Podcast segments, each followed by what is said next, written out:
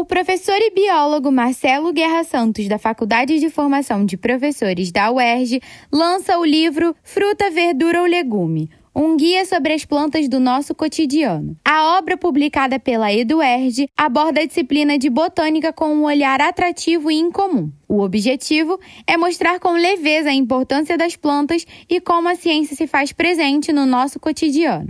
Santos diz que muitos estudantes chegam frustrados na universidade com a matéria devido ao conhecimento limitado do assunto e afirma que é de suma importância que o aluno perceba que aquele conhecimento botânico de seu livro didático está bem próximo dele, quando está comendo uma fruta, descascando um legume ou preparando uma salada. Estes são alguns dos motivos que explicam a estrutura do livro, que aborda e contextualiza a disciplina através de ilustrações por expressões artísticas como pinturas de Tarsila do Amaral, literatura brasileira com José Mauro de Vasconcelos e músicas populares como as de Carmen Miranda. Além disso, a obra também reproduz um mapa mundi diferente, indicando a origem de várias frutas que muitas vezes são tidas como produtos nacionais, mas na verdade não são, como é o caso da banana, da manga e até da fraca. Segundo o biólogo, a iniciativa surgiu em 2001 como uma proposta de trabalho apresentada aos alunos no primeiro encontro regional de ensino de biologia. Mas o projeto só foi retomado após 20 anos com o auxílio dos programas Apoio à Editoração e Jovem Cientista do Nosso Estado, ambos da Fundação Carlos Chagas Filho, de amparo à pesquisa do Estado do Rio de Janeiro. Dedicada ao também biólogo e grande conhecedor de botânica Paulo Fevereiro, falecido neste ano, a obra também